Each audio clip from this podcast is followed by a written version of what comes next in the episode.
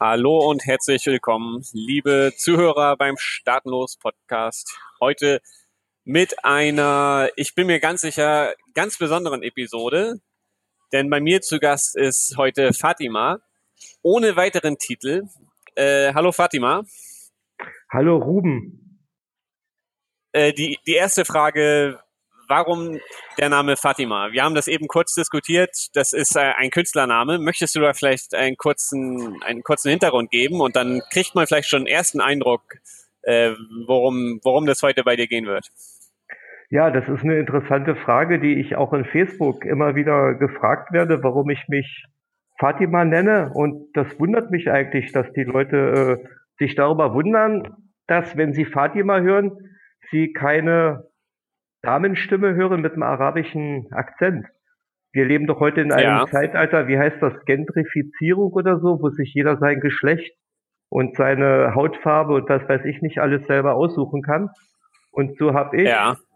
im richtigen Leben bin ich ein alter Mann. Ja. Und im virtuellen Leben habe ich mich halt entschieden, eine Dame mit äh, dem Namen Fatima zu sein möglicherweise bist du damit Vorreiter von einer Idee, die auch von äh, Lauren Southern in Kanada vertreten wird.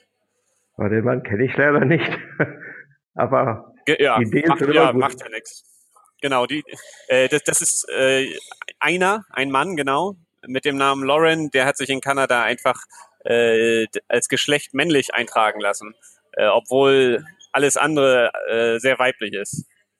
An, an Lauren. Da ist er aber blöd, weil es ist doch heute eigentlich so, wenn ich jetzt irgendwie, sagen wir mal, bei VW oder bei irgendeinem größeren Konzern aufsteigen will, so in die Manager-Etage, dann ist es doch ja. äh, durch diese Quotenregelung viel besser, wenn ich mich entscheide, äh, weiblich zu sein. Und wenn ich mich da bewerbe, auch wenn ich ein Mann bin, dann entscheide ich mich da, halt, weiblich ja. zu sein und dann kriege ich irgendwelche Quoten. Also ja, das, das wird stimmen. Äh, ich glaube aber, da, da hast du vielleicht mehr mit Lawrence Southern gemein, als du glaubst, äh, weil der macht, äh, hat sehr viel Aufmerksamkeit dadurch bekommen und ist halt erfolgreich. Ja, also der gilt halt als Provokateur dadurch, hat erfolgreichen YouTube-Channel und so weiter. Ne? Das ist so mehr die Richtung. Ja, ähm, ich muss aber jetzt auch ehrlich sein, es gefällt mir ganz gerne zu provozieren, auch Menschen zu provozieren. Ja und ähm, etwas sie auch zu überraschen. Und ja, ich bin im richtigen Leben eigentlich ein, äh, ein rechter Rassist, ein rechtsradikaler ja. Rassist sogar. Und ich habe sehr viele Freunde aus dieser Szene. Ich bin schon ein bisschen ja. älter und ähm, war sehr aktiv in der sogenannten NS-Szene in Deutschland und habe heute noch viele Freunde. Und wenn ich da in Diskussionen reingehe als Fatima, denn sind viele schon gar nicht mehr in der Lage, eine sachliche Diskussion mit mir zu führen, weil sie durch ihr Schubladen denken. Immer ja, irgendwelche äh, salafistische Unterwanderung schon im Kopf haben. Und ich kriege aber genauso kriege ich von jungen Männern aus dem äh, arabischen Kulturkreis über Facebook äh, so in, in Chats Fotos von deren Penis zugeschickt. Das Aha. ist auch echt unterhaltsam. Also die Leute denken so viel in Schubladen. Also in, in beide Richtungen. Und du, du hast jetzt, äh, du hast jetzt rechtsradikal und mit dem Namen Fatima noch, noch eine ganz andere Schublade gleichzeitig ja, aufgemacht. In, in beide Richtungen, ja. Ich werde auch in äh, Facebook häufig ja. gesperrt, aber ich werde meistens ja. gesperrt äh, aufgrund von, von Anzeigen und Denunzierungen von Leuten, die denken, dass sie selber recht sind. Ah, okay, verstehe. Das heißt, die wollen die Fatima loswerden. Ja. Man denkt, man denkt immer, man denkt immer, ähm, dass dieser Heiko Maas und die Kahane und wie sie alle heißen, dass die aus Facebook ja. eine Zensurplattform gemacht haben und dass die Rechten ja. eigentlich gar nicht mehr ihre Meinung sagen dürfen. Aber tatsächlich geht es in beide Richtungen. Es ist völlig automatisiert. Die Frage ja, ist, wer den anderen schneller anzeigt. Facebook ist meiner Ansicht nach überhaupt nicht politisch in, in keine Richtung, sondern Facebook will Geld verdienen. Und ja. äh, die haben gar nicht die Kapazitäten, sich die einzelnen Diskussionen durchzulesen und zu beurteilen, wer ist jetzt unsachlich, äh, wer hätte. Ja. Das ist alles voll automatisiert. Und das da bringst du einen Richtungen. spannenden Punkt auf. Ja, da bringst du einen spannenden Punkt auf, weil das ist in der Tat auch das äh, Sentiment, das, das ich überall wahrnehme, dass das eben einseitig pro politisch Korrektheit jetzt zensiert, Zensur gäbe. Äh, du sagst aber, okay, es geht in beide Richtungen und wer ja. zuerst anzeigt, der, ich sag mal, der kann sich dann durchsetzen und dem anderen damit auf die Nerven gehen. Ja, so ungefähr. Ist, ist ja eine ganz ist ja auch ein Bestandteil von Denunziationskultur, ne? Das nach dem Motto, ich, ich zeig dich zuerst an, e egal wer in welchem politischen Lager ist. Ja, es ist unter den Deutschen schon extrem. Das ist eine Spezialität der Deutschen. Äh, ich, ich muss allerdings diese Frage stellen. Was macht dich äh, zu einem Rechtsradikalen? Wie kannst, kannst du einmal das ausführen? Also äh, ist das ein Label, das du dir selber gibst? Du sagst aber auch schon, du hast, du hast Freunde und gute Kontakte in die Szene. Also das scheint, äh, da scheint ein bisschen mehr hinterzustecken. Ja, holen wir mal ein bisschen weiter aus. Also wenn man über Begriffe redet, dann muss man erstmal definieren, was meint man eigentlich damit. Rechtsradikal ist ja eigentlich heute ein Schimpfwort. Ja, absolut. Ein Rassistenschimpfwort ist. Ich sage von mir, ich bin Rassist. Und ich bin gerne Rassist und für mich ist Rassismus etwas Positives. Aber ich verstehe darunter vielleicht was ganz anderes als die meisten Menschen. Ich verstehe ja. unter Rasse jetzt nicht äh, Hautfarbe oder Augenform oder wie auch immer. Das sind Körpermerkmale. Und äh, auf welchem Kontinent jemand jetzt geboren ist, ist auch nicht unbedingt eine Frage der Rasse. Die Rasse, das sind für mich die Menschen, von denen ich abstamme und die Menschen, die später mal von mir abstammen werden. Also Rasse ist vor allem die Familie. Und zwar die natürliche. Ja. Und wenn ich jetzt mal sage, äh, dass ich stolz bin auf meine Rasse, dann bin ich nicht auf Goethe stolz und ich bin auch nicht auf Hitler stolz, weil ich gar nicht weiß, ob ich mit denen etwas verwandtschaftlich zu tun habe, dass die zu meiner Rasse gehören. Das ist eine fiktive Rasse. Ich bin stolz auf meinen Vater, auf meinen Großvater. Ich bin stolz auf meine Kinder. Und wenn ich sage, ich bin stolz auf meine Geschichte, dann ist es die Geschichte meiner persönlichen Vorfahren, von denen ich abstamme. Aber das ist nicht zwangsläufig die Geschichte von einem, meiner Meinung nach, fiktiv erfundenen deutschen Volk oder von einem Staat. Ja. Das verstehe ich. Und ja, das, und das, das macht äh, Sinn für mich, ja. Und wenn ich jetzt sage, ich bin rechts, dann verstehe ich unter rechts Eigenverantwortlichkeit und Freiheit. Wenn ich in einer Gemeinschaft von freien Menschen sein will, dann muss ich auch bereit sein, den Menschen äh, das Recht zu geben, selbst über sich zu entscheiden. Ich kann nicht für die Freiheit sein und dann meinen Mitmenschen vorschreiben, dass sie zum Beispiel äh, keine homosexuelle Ehe haben dürfen, dass sie keine schwarze Frau haben dürfen oder was auch immer. Zur ja. Freiheit gehört auch, dass man das Recht zur Freiheit auch den anderen Menschen gibt und denen nicht die eigene Philosophie aufzwingt. Ja. Okay, damit bist du rechts, damit wärst du jetzt aber noch nicht rechtsradikal. Radikal bin ich gerade deswegen, weil ich der Sache auf die Wurzel gehe, denn radikal ah, kommt okay, von, okay. von der Wurzel. Ganz im Gegensatz zu den populistischen Rechten, die jetzt vielleicht in der Zeitung lesen, äh, die oder die Sau wird gerade durchs Dorf getrieben und machen jetzt ihre Meinung davon abhängig. Sozialneid, Grenzen schließen, die eigene ist, Solidargemeinschaft. Das ist für mich Populismus, ist nicht wirklich recht. Ja. Äh, ist, ist das die Definition von rechtsradikal oder von rechts, die, die du auch mit deinem, mit deinem Bekanntenkreis teilst? Also gibt es da mehrere, hast du, hast du da Leute, äh, an die du denkst, die, die diese Überzeugung teilen? Es gibt viele, die diese Überzeugung teilen und es gibt viele, die, so wie ich vor 30 Jahren, so die typischen NPD-Wähler waren und ja. heute sich für Libertarismus entscheiden. Ah, das ist spannend. Ähm, vielleicht können wir da mal vielleicht in der Geschichte ein bisschen zurückgehen. Also du hast mir im Vorgespräch schon gesagt, du bist in der DDR aufgewachsen, richtig? Ja. Ähm, vielleicht äh, möchtest du da mal anfangen? Also du scheinst da ja auch dann, ähm, ja, vielleicht, vielleicht hast du da eine Entwicklung durchgemacht oder so? Naja, ich bin in der DDR in einer Familie gewesen von einem Vater, der politisch auch sehr engagiert war und der auch seine Meinung gesagt hat. Mein Vater war vielleicht so der klassische Anarchist. Nur die DDR war allerdings keine, äh, keine anarchistische Welt, sondern es war eine sehr sozialistisch-etatistisch durchorganisierter Staat, der den Menschen ja. sehr wenig Freiheit gelassen hat. Mein Vater ist dort immer wieder angeeckt, hat lange im äh, Zuchthaus gesessen als politischer Häftling. Und wir kamen dann 1974 kam dann die ganze Familie raus in den Westen. Und für mich war 74 das schon. 1974, ja. Und für uns war das äh, eigentlich eine freie Entscheidung in den Kapitalismus, aus dem Sozialismus in den Kapitalismus. Die Bundesrepublik war damals auch noch viel kapitalistischer als heute. Heute ja. ist sie fast schon so wie die DDR das damals mal war. Ja. Naja, und das war die Zeit in den 70er Jahren, als die Menschen in Deutschland, äh, also es gab so diesen Status quo, man hatte äh, noch Angst vor dem Atomkrieg, es gab noch so diese, diese Blöcke, diese Bedrohung und ich habe mich damals, ich habe mir damals da sehr viele Gedanken drüber gemacht und ich hatte auch Angst äh, vor dem Krieg, bin auch zur Bundeswehr gegangen damals, habe dann auch angefangen, mich politisch zu engagieren und habe alle Parteien gefragt, wie wie steht ihr dazu, zu diesem, äh, zu diesem Block, äh, zur DDR? Und alle Parteien waren der Meinung, dass das ist einfach eine Situation, die Grenze ist da, die zwei Staaten gibt es, da wird sich nichts mehr ändern. Ja. Mit Ausnahme der NPD.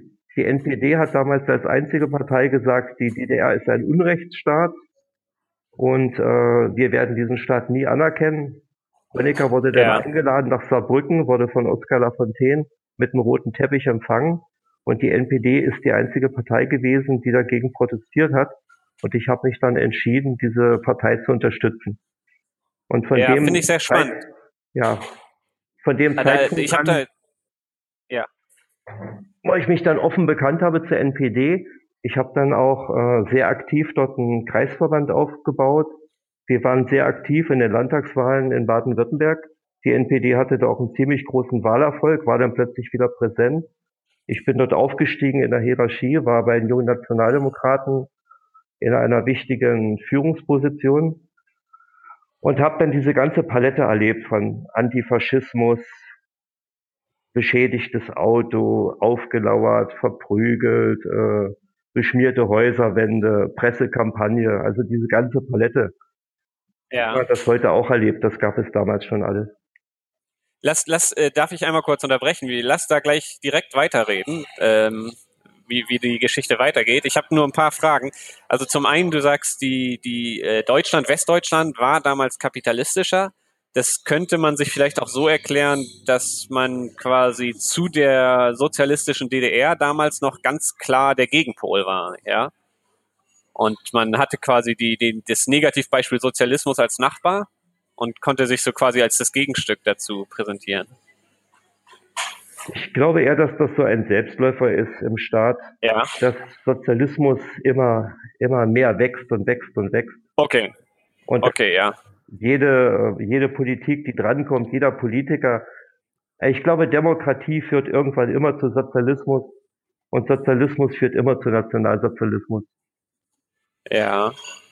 Okay, dann meine, meine zweite Frage war, die du du hast gesagt, äh, du du bist äh, du hast dann äh, bei der Bundeswehr mitgemacht. War das aus freien Stücken oder warst du ganz normal wehrpflichtig? Ich habe mich freiwillig gemeldet und war eine ganze Weile dabei.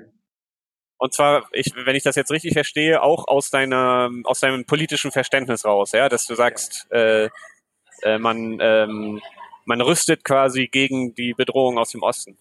Ja, es gab damals diesen NATO-Doppelbeschluss und es gab eine Nachrüstung und äh, in Deutschland wurden Atomraketen, die Pershing, stationiert. Und ich fand das damals richtig. Ich habe die DDR erlebt. Ich wollte nicht, dass das auch in der Bundesrepublik mal so sein wird. Damals gab es da noch keinen Gorbatschow.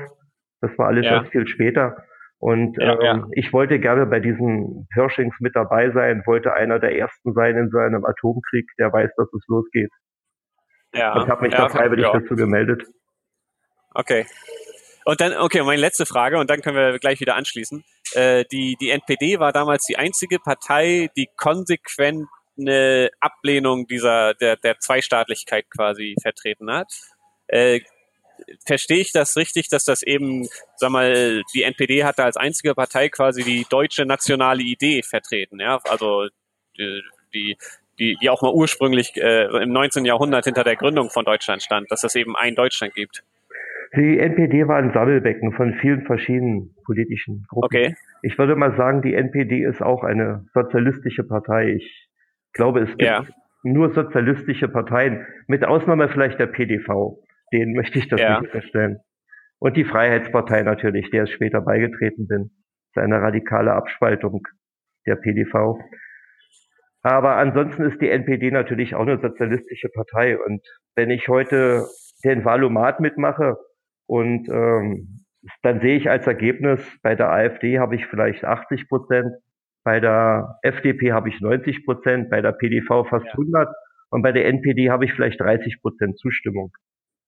Okay. Hat sich die NPD verändert oder hast du dich verändert? Nein, die NPD hat sich gar nicht mal verändert. Der Unterschied ist, die NPD, naja, sagen wir mal so, wenn die AfD oder die FDP etwas verspricht, dann weiß ich, das versprechen sie, das sagen sie so, das nehmen sie in ihr ja. Programm auf, weil sie wirtschaftsliberal sein wollen, aber durchsetzen werden sie das ohnehin nicht. Ja. Wenn ich also wirklich gegen dieses System protestieren will, dann ist eine Stimme für die NPD die bessere Stimme. Denn wenn die NPD wirklich stark werden würde, dann würde man entweder sie nicht mehr mitmachen lassen oder Wahlen ganz verbieten. Ja, man, also, man, man sieht ja schon die Versuche, die, die bei der AfD, die möglichst zu isolieren, obwohl die jetzt im Bundestag sitzen. Ja, und die AfD ist vollkommen harmlos. Ja. Aber es gibt in der NPD auch viele verschiedene, verschiedene Gruppen. Man muss nicht unbedingt Sozialist sein, um beim Sozialisten mitzumachen. Wenn ich sage, dass ich für die Eigenverantwortung, äh, Eigenverantwortung bin, wenn ich für die Freiheit bin, die NPD ist nicht für die Freiheit. Die NPD ist auch eine Partei, die anderen etwas vorschreiben würde. Aber es ist trotzdem möglich, so eine Richtung zu unterstützen. Ich glaube, dass genauso damals in der NS-Zeit, im Nationalsozialismus, da gab es auch diese Harzburger Front und es gab, äh, die NSDAP war auch eine große Sammlungsbewegung von vielen verschiedenen Gruppen. Ja. Und wenn man politisch irgendwie etwas erreichen will, dann geht es wahrscheinlich gar nicht anders, als dass man in einer sozialistischen Gruppe mitmacht. Denn ich habe bereits gesehen, dass es mit Libertären zum Beispiel unmöglich ist, politisch irgendetwas in einem Staat zu erreichen. Die PDV ja, oder auch unsere Freiheitspartei, das geht nicht. Ja. Ja, äh, okay, aber dann lass uns gern weitermachen bei deiner Geschichte. Also du warst re relativ weit oben in der Parteihierarchie der NPD und hast die äh, Anfeindung und Gewalt hast du erlebt, ja, also gegen ja. rechtsgerichtete Gewalt. Ja. Wie, wie, wie, wie ging das von da weiter? Naja, es war auch nur eine Zeit. Ich habe dann, also ich reise sehr viel und ich habe äh, mir viele andere Länder angeschaut. Und dann kam diese interessante Zeit mit äh, dem Zusammenbruch von der Sowjetunion. Und in dieser Zeit war ich dann auch sehr aktiv. Ich war sehr viel in der Ukraine, in Polen, im Baltikum und habe dort verschiedene Unabhängigkeitsbewegungen unterstützt, war dafür verschiedene Gruppen tätig und habe da auch einiges erlebt. Aber das eigentliche Thema, wo ich mit dir einmal darüber sprechen wollte, das ist die Religion. Um da jetzt mal. Ja, kleiner, kleiner Moment. Ja. Ich, ich, muss mir eine Frage vorab erlauben. Okay. Du hast gesagt, du bist auch, du bist auch in den Konflikt mit dem Rechtsstaat der, der Bundesrepublik geraten. Gibt es dazu eine Story? Und dann, und dann kommen wir gern zu deinem Lieblingsthema. Naja, also mit dem Rechtsstaat bin ich natürlich sehr oft in Konflikt gekommen. Das, was ich dir im Vorgespräch sagte, dass ich zum Beispiel der erste Bürger bin der Bundesrepublik, dem die Ausreise verboten wurde, ja. Also eins der Projekte, das ich in Osteuropa gemacht habe, das war, dass ich in Polen ein Medienprojekt angefangen habe. In Oberschlesien genau genommen. Oberschlesien war aus meiner Sicht ein Teil des Deutschen Reiches und ich fand es unrecht, dass die Rote Armee damals die Deutschen aus Oberschlesien vertrieben hat und dort Polen angesiedelt hat. Und ich habe äh, dort sehr viele Deutsche noch angetroffen, nachdem diese Mauer gefallen ist und man dort wieder reisen konnte. Es gab in Oberschlesien eine sehr starke deutsche Minder Minderheit. Es gab dort äh, deutsche Freundeskreise und die Menschen haben wieder angefangen, sich dazu zu bekennen, dass sie Deutsche sind.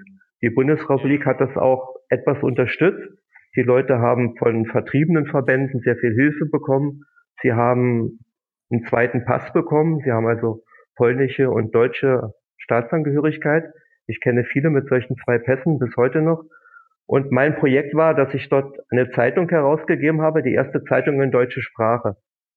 Und ich habe einen Antrag gestellt, um einen Radiosender zu bauen und habe auch in Deutschland sehr viele Sponsoren gefunden, sehr viele Vertriebene, die das unterstützt haben. Und meine Idee war es dann, von Oberschlesien aus einen Radiosender in deutscher Sprache zu machen. Und das war für die Bundesrepublik eine riesen Provokation. Damals gab es noch kein YouTube, noch kein Facebook. Also so die rechte Meinungspalette war aus der öffentlichen Wahrnehmung vollkommen isoliert. Und deswegen war das ja, natürlich eine riesen Provokation, einen Radiosender zu machen, der von Leuten betrieben wird, die eben nicht in, in diesem äh, kontrollierten Medienmonopol da drin sind. Ja, verstehe, verstehe. Also du warst quasi ein unabhängiger deutscher Sender dann. Und das, das, das wäre ich gewesen. Die Zeitung gab ja. es auch schon, die ist schon herausgekommen. Und das war alleine schon eine Riesenprovokation. Die hieß Schlesien Report und ist nur eine Monatszeitung gewesen, konnte man aber in Oberschlesien äh, überall am Kiosk kaufen, in Bahnhofsbuchhandlungen kaufen. Und äh, hat sich auch sehr gut finanziert, das hat alles sehr gut geklappt. Naja, und dann hat man überlegt, was kann man jetzt machen, um dieses Projekt zu zerstören. Und da kam die Idee von der Bundesrepublik aus, mir die Ausreise nach Polen zu verbieten. Und das hat man dann ernsthaft gemacht. So, damit du das Projekt da vor Ort nicht weiterpflegen kannst. Richtig. Ich hatte dort inzwischen auch geheiratet. Die Frau habe ich heute noch, habe inzwischen Kinder habe mir dort einen Hof gekauft, ein Haus gekauft, hatte auch einen Platz schon, wo wir angefangen haben, diesen Kurzwellensender zu bauen. Das ist ein riesengroßes Ding. Und äh, das wurde dann damit gestoppt, dass ich selber dann nicht mehr hinfahren durfte. Und die polnische Presse hat dann publik gemacht, dass eben das jetzt alles äh, leer steht, der das in, in die, der das angefangen hat, der kann da jetzt nicht hin. Und dann hat man darüber äh, geschrieben, dass das jetzt alles da so leer steht. Dann sind dann natürlich Leute hin und haben das zerstört oh, und geplündert. Ja. Und ich durfte halt ja, die Bundesrepublik vorübergehend nicht mehr verlassen. Und, und was ist, was ist die, die, die offizielle Propaganda, wenn du, wenn man, wenn man so ein Urteil ausspricht? Also wie, wie läuft das äh, vom Prozess her ab, bis, bis der Punkt erreicht ist, dass du tatsächlich nicht mehr ausreisen kannst? Das geht über das Passgesetz. Das Passgesetz hat einen Paragraphen, wo drin steht, dass der Pass zu äh, versagen ist und die Ausreise nicht äh, genehmigt ist, wenn man bestimmte Tatbestände erfüllt. Wenn man zum ja. Beispiel dem Ansehen der Bundesrepublik Deutschland im Ausland schadet. Und das war bei mir. Oh, ja, das, das, das war der, der Paragraph. Ja. Es gibt auch andere Punkte, wenn man seine Steuer nicht ja. bezahlt, wenn man Unterhaltsverpflichtungen äh, hat, dann kann einem der Pass entzogen werden. Und heute sind es vor allem Menschen, denen man unterstellt, dass sie jetzt im Ausland äh, kämpfen wollen, zum Beispiel für den islamischen Staat. Also sehr viele sogenannte Salafisten dürfen heute nicht ausreisen. Hooligans dürfen nicht ausreisen, denen man unterstellt, dass sie bei Fußballspielen Schlägereien machen. Und mir hat man ja. unterstellt, dass ich dadurch, dass ich ein Medienprojekt in Polen mache, dem Ansehen der Bundesrepublik schade, indem ich irgendwelche Sachen publizieren könnte, die eben äh, ja, den Staat in ein schlechtes Licht stellen. Glaubst du, mit dem heutigen politischen Klima würde das ähnlich ablaufen? Jederzeit. Ich bin sicher, dass ja. es sogar viele solche Fälle gibt, nur die Menschen erfahren ja. davon ja gar nicht. Und das Ganze läuft Wenig, ja sogar, ja. das läuft ja so krass ab, das geht ja gar nicht übers äh, Strafrecht, sondern das geht übers Verwaltungsrecht. Mir wurde zum richtig, Beispiel richtig. unterstellt, dass ich so Aussagen gemacht hätte, dass äh, der Zweite Weltkrieg nicht beendet ist, das muss weitergeführt werden, die Polen müssen da wieder vertrieben werden. Sowas habe ich nie gesagt, habe ich auch nie dran gedacht. Ja. Aber Medien haben das geschrieben, Zeitungen haben das geschrieben. Und dann hat das, das äh, ja. Verwaltungsgericht, das darüber zu entscheiden hatte, hat dann gesagt, äh, das ist vollkommen egal, was ich selber sage oder was ich mache. Es zählt alleine das, was die Medien über mich schreiben, was ich gesagt hätte. Oh Gott, ja. Also alleine oh der Eindruck, den man erweckt. Ja. Das ist also ganz anders wie im Strafrecht. Im Strafrecht ja. muss bewiesen werden, dass man irgendwas Böses gemacht hat. Wenn ich zum Beispiel jemanden ja. umbringe, dann muss das Gericht beweisen, dass ich den umgebracht habe und der kann nicht bestraft werden. Im Verwaltungsrecht reicht es, wenn eine Zeitung schreibt, der Typ ist ein potenzieller Mörder. Und das reicht schon, um mhm. dich einzusperren. Ja, verstehe. Das erinnert mich allgemein, also die Situation gibt es auch heute noch, dass irgendein unabhängiger YouTuber äh, äh, mit irgendwelchen fadenscheinigen Argumenten als rechtsradikaler dargestellt wird und dann ist das Urteil im Prinzip schon ausgesprochen, da passiert dann nicht mehr viel, ja, und dann, dann, dann hat das so eine, so eine Lawine zur Folge. Ja, das, äh, das ist schon. ganz, ganz, ganz übel. Ja. Ich wollte äh, okay, aber dann, dann kommen wir gern zu deinem, zu deinem Thema jetzt. Ja, kommen wir zum Thema Religion, weil ich denke, die Religion ist eigentlich das wirklich Wichtige, wo man sich darüber Gedanken machen muss. Ich bin selbst lange auf der Suche gewesen. Ich habe, ich stelle in dem Alter, in dem ich jetzt bin, stelle ich mir die Frage, was kommt danach, wenn du stirbst? Gibt es irgendwas danach? Und ich glaube, das ist eine Frage, die sich die Menschen schon immer gestellt haben, solange wie es die Menschheit gibt, wie man überhaupt denken kann. Und diese Frage begründet vieles, was wir heute erleben. Deswegen meine ich, müssen wir uns mit dieser Frage beschäftigen und das erstmal verstehen. Und ich habe mir alle Religionen angeschaut, die wir heute so kennen und habe mich letztens, letztlich habe ich mich entschieden, an die Götter zu glauben, an die meine Vorfahren geglaubt haben. Ja. Also, um es mal kurz nach dieser Schublade zu sagen, ich glaube an Odin, an Thor, an Freya, an Heimdall, an die alten Götter unserer Ahnen. Und ich glaube, dass das, was die Menschen damals über diese Götter gesagt haben und gedacht haben, dass das das Richtige ist und dass das das Logische ist, was jedem Hinterfragen standhält. Ja. Ich, ich bin selber, ich bin selber christlich aufgewachsen. Du heißt doch Ruben, das ist klar. Ja, genau. Äh, genau, äh, hängt zusammen, hängt zusammen. Also meine Geschwister haben auch schöne biblische Namen. Ja. Ähm, und äh, bin selber im Wesentlichen raus aus der Szene und frag mich deswegen jetzt, kann man sich denn dazu entscheiden, an was zu glauben? Ist das denn, ist das ein Willensakt? Für mich muss es schlüssig sein. Und natürlich ist es ein Willensakt. Äh, wenn ich jetzt sage, ich glaube an Odin, dann muss ich vielleicht auch erstmal erklären, was stelle ich mir unter Odin vor? Für mich ja. ist Odin kein allmächtiger Gott im Himmel, der unsterblich ist und allwissend ist. Diese Geschichte von Allva Allvater, dass seine Raben um die Welt fliegen und ihm alles erzählen, das äh, darf man nicht so wörtlich übernehmen.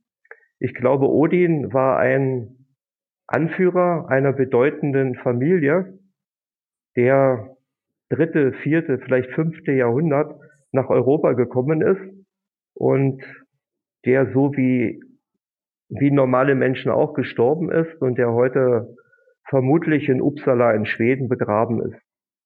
Ja. Und genauso die anderen Menschen aus seiner Familie, über die man viele Geschichten erzählt. Also Odin und seine Familie, die Asen, sind mit großer Wahrscheinlichkeit keine unsterblichen göttlichen Wesen, sondern es sind Menschen gewesen, so wie du und ich, die auch gestorben sind. Menschen, die gute Taten gemacht haben, die schlechte Taten gemacht haben, die nicht unfehlbar waren, so wie sich das die Juden, Christen und Moslems vorstellen von einem Gott. Und ja. die Götter unserer Ahnen waren eben keine Wesen, die sie nicht erklären konnten, die ihnen dann über Propheten irgendwelche Befehle erteilt haben, die sie leben sollten, sondern die waren so wie heute die Stars, die Filmstars, von denen hat man sich Geschichten erzählt, die haben gute und schlechte Sachen gemacht und das war's im Prinzip. Und erst die ja. Idee dann später, ja. Ah, ja. Die Idee später der Christen, dass es dann einen allmächtigen Gott gibt im Himmel, der den Menschen Befehle erteilt und der gar nicht mit den Menschen spricht, sondern der mit den Priestern spricht, das hat die Welt erst verändert und das hat ein ganz neues Bewusstsein bei den Menschen denn geschaffen dass es ja. eben einen, einen mächtigen Gott gibt, an dem man glaubt. Unsere Vorfahren hatten diese Option nicht. Sie mussten ihr Leben selbst gestalten. Sie mussten selber entscheiden, was sie tun oder nicht tun. Und erst im Christentum kam dann die Idee mit diesem allmächtigen Gott. Und was ich so interessant finde, ist der Wechsel vom Christentum zum Staat. Ich glaube, dass die Menschen vor einigen Jahrhunderten, da haben sie an Gott geglaubt. Und sie haben gedacht, durch Gott leben sie später im Paradies weiter. Und sie haben, ja, sie haben zum Beispiel, wenn sie Urteile gesprochen haben, dann haben sie gesagt im Namen Gottes. Oder ja. wenn irgendein großer Herrscher den Leuten etwas erzählen wollte, dann hat er gesagt, Gott will es. Man hat im Namen Gottes gesprochen. Und wenn heute ein Gericht in der Bundesrepublik ein Urteil fällt, dann steht dort nicht mehr im Namen Gottes, dann steht dort im Namen des deutschen Volkes, im richtig, Namen richtig. des Staates. Und ich glaube, dass dieser Staat heute, an den die Menschen alle glauben, dass das genauso eine Art von religiösem Wahn ist, wie das damals dieser Glaube an diesen allmächtigen Gott im Himmel war. Das ist ja. im Prinzip genau dasselbe. Und die Menschen heute in der Bundesrepublik im Staat, sie versuchen Unsterblichkeit dadurch zu erlangen, dass sie sich als Teil von einem großen unsterblichen Kollektiv fühlen. Sie fühlen sich als deutsches ja. Volk oder als Staatsvolk.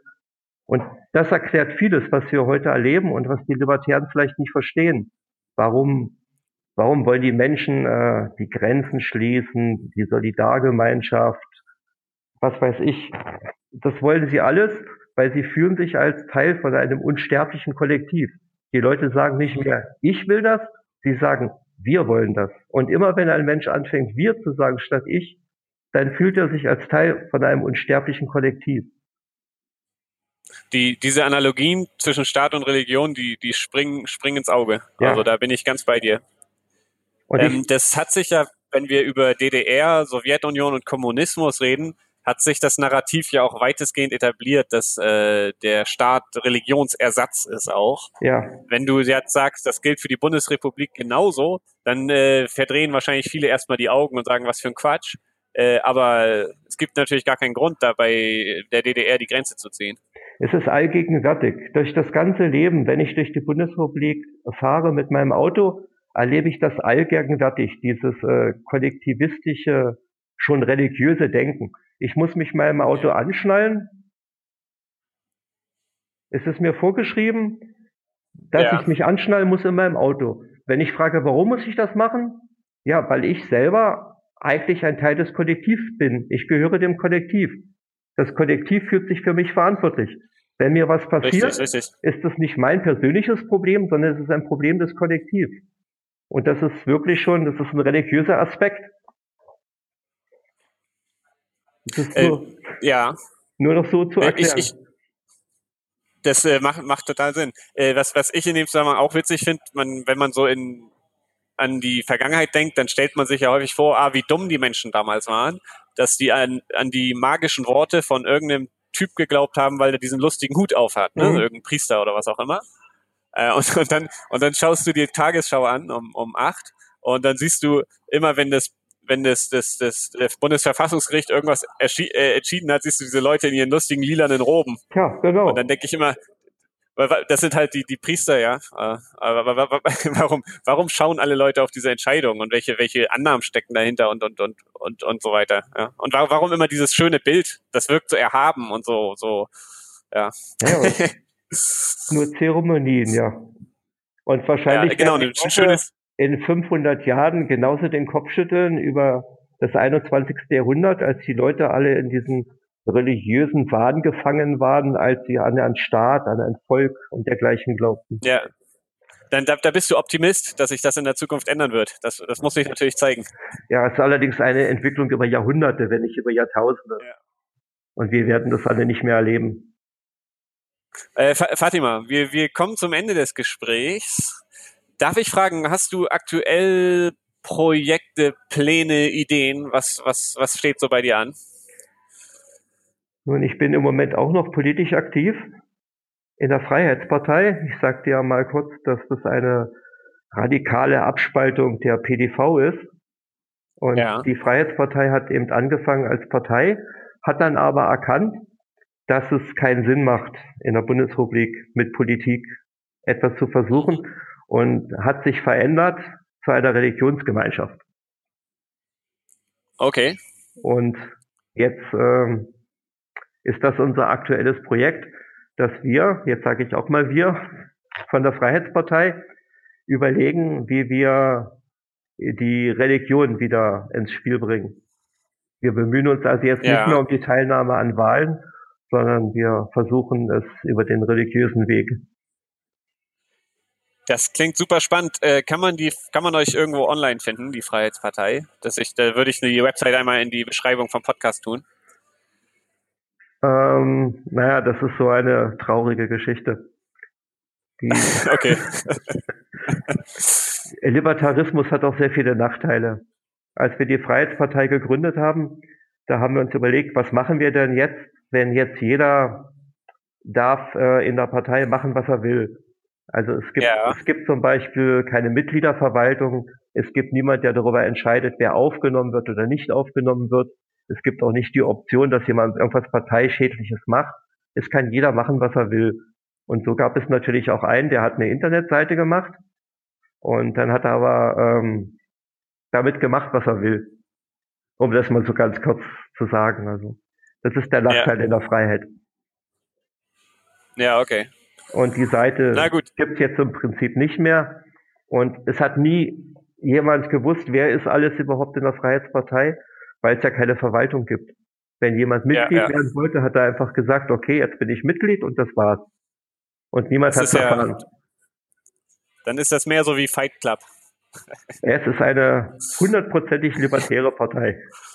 Aber wie äh, gesagt, Große, ja. hat halt auch Nachteile. Es gibt kein organisierte kollektive Vorgehen. Mir, mir, mir gefällt das. Eine libertäre Partei ist sowieso ein Widerspruch an sich und vielleicht lebt ihr das da einfach in der Freiheitspartei aus. Ja, naja, und jetzt sind wir eine Religionsgemeinschaft. Äh, genau, sehr gut. Äh, alles klar, Fatima. Äh, ich äh, glaube, äh, das soll reichen. Vielen Dank für das Gespräch und äh, es bleibt also nichts weiter übrig, als man kann dich ja vielleicht auf Facebook verfolgen oder vielleicht kriegt man über andere Kanäle ein bisschen mit, was sich da noch tut. Ja, sicher. Alles klar, dann äh, nochmal vielen Dank. Ja, denn dir auch. Viel Spaß in Paraguay. Du hast es schön warm. Hier ist es arschkalt. So sieht's aus.